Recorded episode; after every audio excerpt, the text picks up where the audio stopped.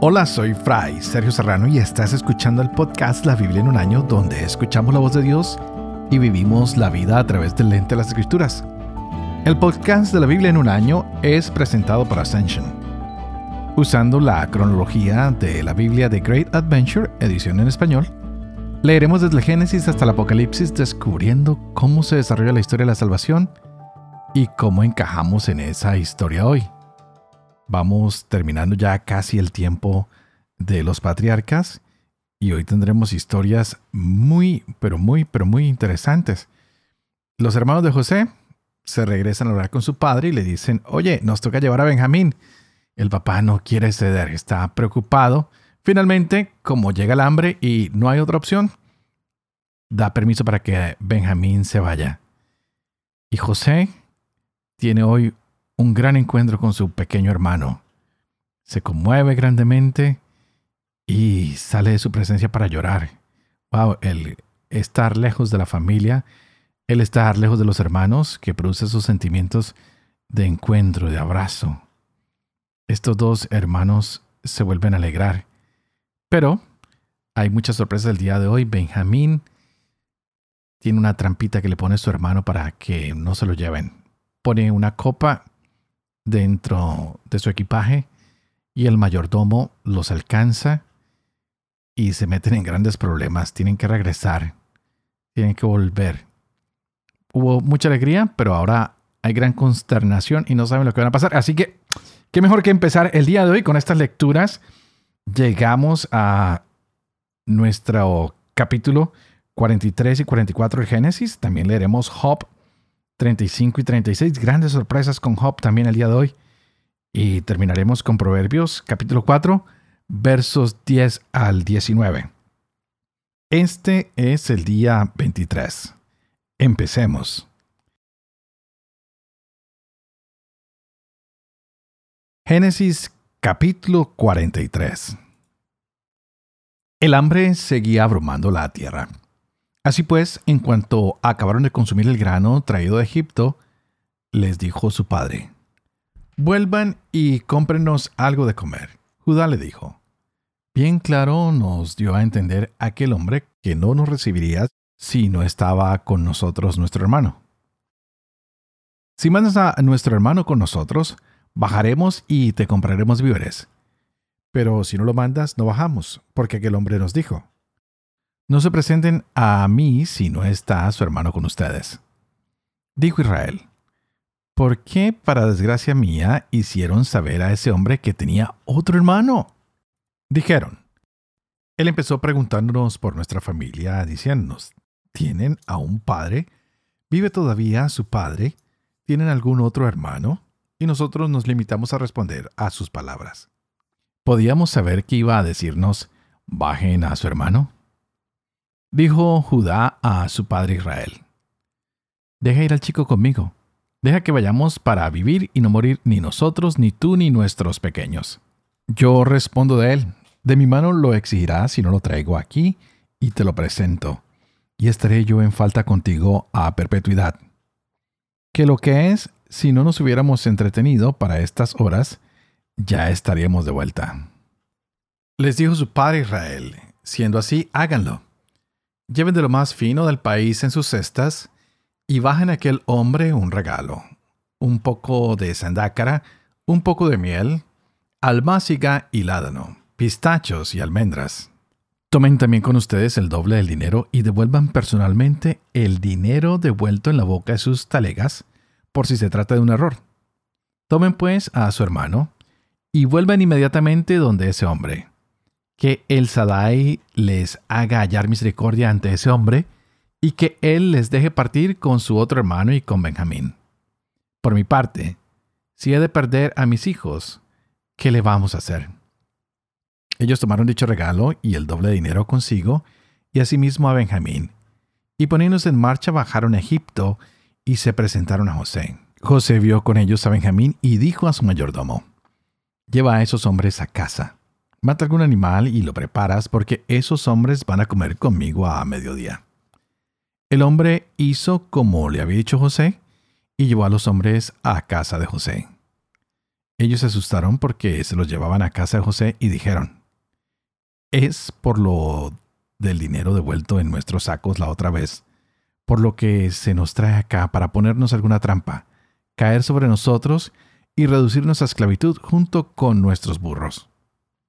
Y acercándose al mayordomo de José, le dijeron a la puerta de la casa, Mire, señor, nosotros bajamos anteriormente a comprar víveres, pero resultó que cuando fuimos a pasar la noche y abrimos nuestras talegas de grano, nos encontramos con que el dinero de cada uno estaba en la boca de su talega, nuestra plata bien pesada, y la hemos devuelto con nosotros. Y además, traemos con nosotros más dinero para comprar víveres.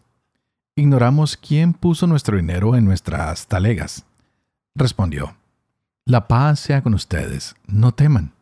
Su Dios y el Dios de su Padre les puso ese tesoro en las talegas. Su dinero ya me llegó. Y les sacó a Simeón. Luego los introdujo en casa de José, les dio agua y se lavaron los pies, y les dio forraje para sus burros. Entonces ellos prepararon el regalo mientras llegaba José a mediodía, pues oyeron que iban a comer allí. Al entrar José en casa, le presentaron el regalo que llevaba consigo y se inclinaron hasta el suelo.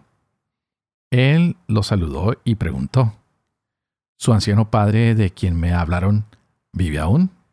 Y le dijeron, Está bien tu siervo nuestro padre, todavía vive. Y postrándose se inclinaron. Entonces José volvió los ojos y vio a Benjamín su hermano de madre y dijo, ¿Este es su hermano menor de quien me hablaron? Y añadió, Dios te guarde, hijo mío.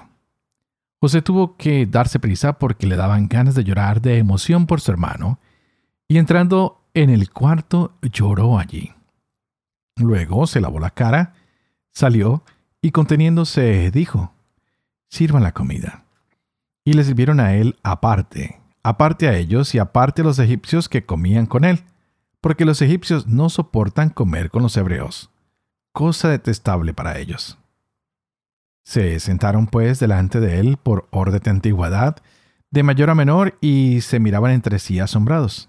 Él fue tomando de delante de sí raciones para ellos, y la ración de Benjamín era cinco veces mayor que la de todos los demás. Ellos bebieron y se alegraron en su compañía. Entonces él dio esta orden a su mayordomo. Llena de víveres las talegas de estos hombres cuanto quepa en ellas y pones el dinero de cada uno en la boca de su talega. Y mi copa, la copa de plata la pones en la boca del saco del pequeño, además del dinero de su compra. Y él hizo conforme a lo que le había dicho José. En cuanto alumbró el día, se los despachó con sus burros. Salieron de la ciudad y no bien se habían alejado cuando José dijo a su mayordomo, Ponte en marcha y persigue a esos hombres. Les das alcance y les dices, ¿Por qué han pagado mal por bien? Se trata nada menos que de lo que utiliza mi señor para beber y también para sus adivinaciones. ¡Qué mal han obrado! Él los alcanzó y les habló a este tenor. Ellos le dijeron, ¿por qué habla mi señor de ese modo? Lejos de tus siervos hacer semejante cosa. De modo que te hemos devuelto desde Canaán el dinero que encontramos en la boca de nuestras talegas ¿E íbamos a robar ahora de casa de nuestro Señor plata u oro? Aquel de tus siervos a quien se le encuentre, que muera, y también los demás nos daremos esclavos del Señor. Respondió, sea como dicen. Aquel a quien se le encuentre será mi esclavo, pero los demás quedarán disculpados. Ellos se dieron prisa en bajar sus talegas a tierra y fueron abriendo cada cual la suya, él los registró empezando por el grande y acabando por el chico, y apareció la copa en la talega de Benjamín. Entonces rasgaron ellos sus túnicas, y cargando cada cual su burro, regresaron a la ciudad. Judá y sus hermanos entraron en casa de José, que todavía estaba allí, y cayeron rostro en tierra. José les dijo, ¿Qué han hecho? ¿Ignoraban que uno como yo tenía que adivinarlo sin falta? Judá dijo, ¿qué vamos a decir al Señor? ¿Qué vamos a hablar? ¿Qué excusa vamos a dar? Dios ha hallado culpables a sus siervos y aquí nos tienes como esclavos de nuestro Señor, tanto nosotros como aquel en cuyo poder ha aparecido la copa. Replicó, Lejos de mí hacer eso. Aquel a quien se le ha hallado la copa, ese será mi esclavo, que los demás subirán sin novedad donde su padre. Entonces se le acercó Judá y le dijo, Con permiso, señor, tu siervo va a pronunciar una palabra a mi señor, y que no se encienda tu ira contra tu siervo, pues tú eres como el mismo faraón. Mi señor preguntó a sus siervos, ¿tienen padre o algún hermano? Y nosotros dijimos a mi señor, sí, tenemos padre anciano y un hijo pequeño de su ancianidad. Otro hermano de éste murió. Solo le ha quedado este de su madre y su padre lo quiere. Entonces tú dijiste a tus siervos, bájenmelo que ponga mis ojos sobre él. Y dijimos a mi señor, imposible que el muchacho deje a su padre, pues si le dejara, éste moriría. Pero dijiste a tus siervos, pues si no baja su hermano menor con ustedes, no volverán a verme la cara. Así pues, cuando subimos nosotros donde mi padre tu siervo, le expusimos las palabras de mi señor. Nuestro padre dijo, vuelvan y cómprenos algo de comer. Dijimos, no podemos bajar a menos que nuestro hermano pequeño vaya con nosotros. En ese caso sí bajaríamos, porque no podemos presentarnos a aquel hombre si no está con nosotros nuestro hermano el pequeño. Mi padre tu siervo nos dijo, bien saben que mi mujer me dio a los dos. El uno se me marchó y dije que seguramente habría sido despedazado, y no lo he vuelto a ver más hasta ahora y ahora se llevan también a este de mi presencia. Si le ocurre alguna desgracia, harán bajar mi ancianidad al Seol con amargura. Ahora pues, cuando yo llegue a donde mi padre, tu siervo, y el muchacho no esté con nosotros, teniendo como tiene el alma tan apegada a la suya, en cuanto vea que falta el muchacho, morirá, y tus siervos habrán hecho bajar la ancianidad de nuestro padre, tu siervo, con tristeza al Seol. La verdad es que tu siervo ha traído al muchacho de junto a su padre bajo palabra de que, si no te lo traigo, quedaré en falta para con mi padre a perpetuidad. Ahora pues, que se quede tu siervo en vez del muchacho como esclavo de mi señor, y suba el muchacho con sus hermanos. Porque, ¿cómo subo yo ahora a mi padre sin el muchacho conmigo? No quiero ni ver la aflicción en que caerá mi padre.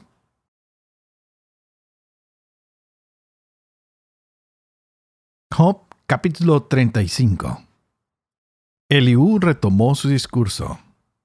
¿Piensas que es justo decir soy inocente ante Dios o afirmar que más te da?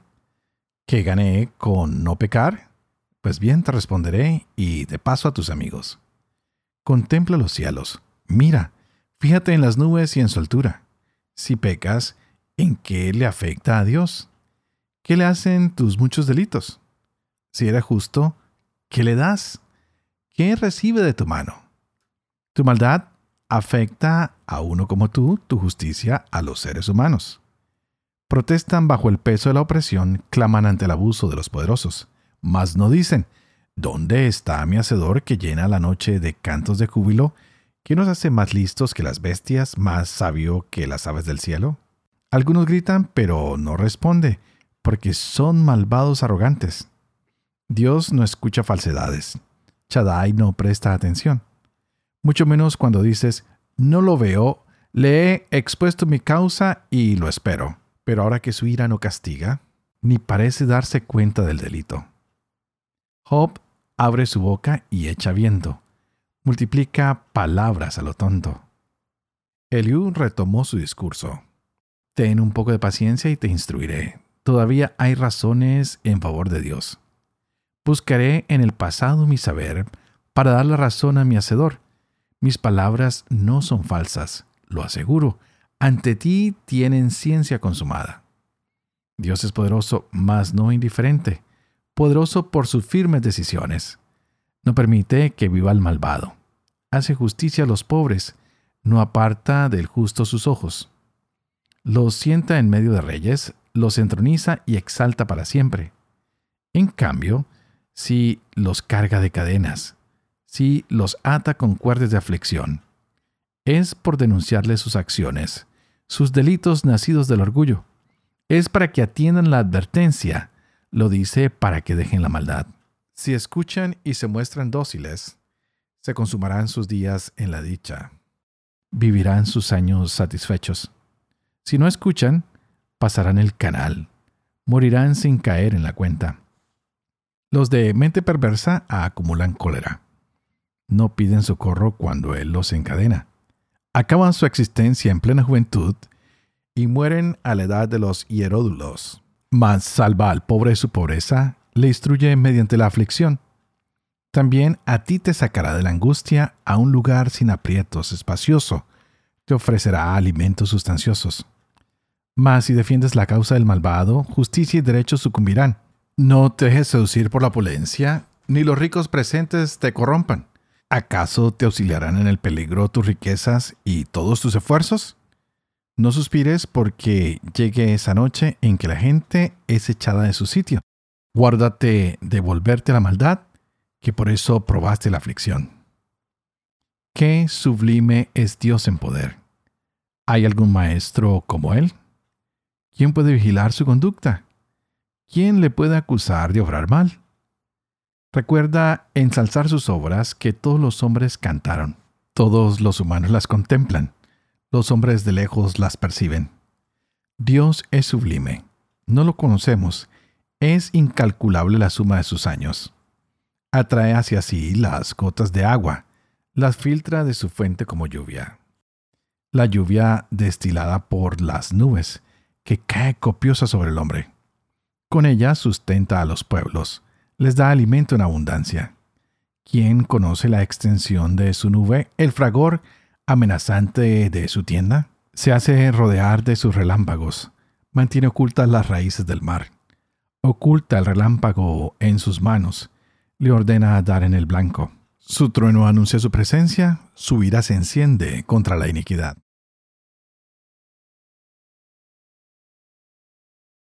Proverbios capítulo 4, 10 al 19. Escucha, hijo mío, acoque mis palabras, y se te alargarán los años de vida. Te he indicado el camino de la sabiduría, te he encaminado por sendas rectas. Cuando camines, no vacilarán tus pasos, y si corres, no tropezarás. Aférrate a la instrucción, no la sueltes. Consérvala, porque te va la vida en ello. No te adentres en la senda de los malvados. No pises el camino de los perversos. Evítalo, pasa de largo, apártate de él y sigue adelante. Porque esos no duermen sino hacen daño pierden el sueño si no hacen caer a alguien, pues comen el pan del delito y beben el vino de la violencia. La senda de los justos es como la luz del alba, que se va esclareciendo hasta pleno día. Pero el camino de los malos es tenebroso, no sabe dónde tropiezan. Padre de amor y misericordia, gracias una vez más por estas lecturas que nos regalas. Gracias por tu amor misericordioso. Gracias porque eres un Dios fiel que siempre nos acompaña. Por eso hoy quiero pedirte que tú que haces elocuente la lengua de los niños, que eduques también la mía para que infundas en mis labios la gracia de tu bendición, que la del Padre, la del Hijo y la del Espíritu Santo. Y a ti que estás escuchando, ayúdame para que pidamos ese Espíritu Santo para que abra nuestras mentes y nuestro corazón y así podamos gozar de esta palabra de Dios hoy en nuestras vidas. Y qué lindas palabras con las que terminamos las lecturas de hoy. Estamos en la lección de la sabiduría que nos da los proverbios. Nos dice, escojan siempre la sabiduría de Dios. Hay muchas cosas que parecen atractivas hoy en día. Y es más, hay novelas, hay televisión que nos invita al mal.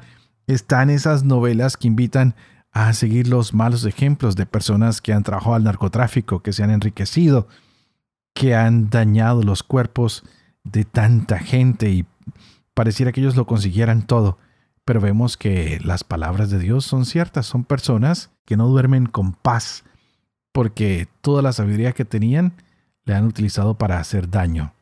Por eso pierden el sueño, por eso tienen el pan del delito siempre con ellos. Así que pidamos hoy que podamos hacer las cosas bien. Y es como lo vemos en el Génesis, cuando encontramos esta historia de unos hombres que lo quieren hacer todo recto, y su hermano que los quiere hacer caer en cierta manera, pero simplemente para que vean que él también ha pasado por mucho sufrimiento. Es una pequeña trampa que José ha puesto en sus hermanos para conseguir ver a su hermano de sangre materna. Pues los otros también son sus hermanos de padre, pero él quiere ver a su hermano concebido por el mismo vientre que lo concibió a él. Y ha sido un hombre justo a los que le hicieron daño, les pagó con bien.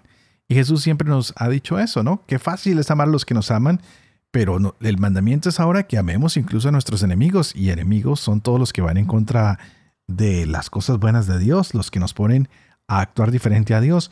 Y José ha actuado con benevolencia a sus hermanos. Ellos quisieron pagar, les devolvió el dinero. Y ahora que tenían que volver, pues saben que si no regresan con su hermano menor, pues no van a tener nada.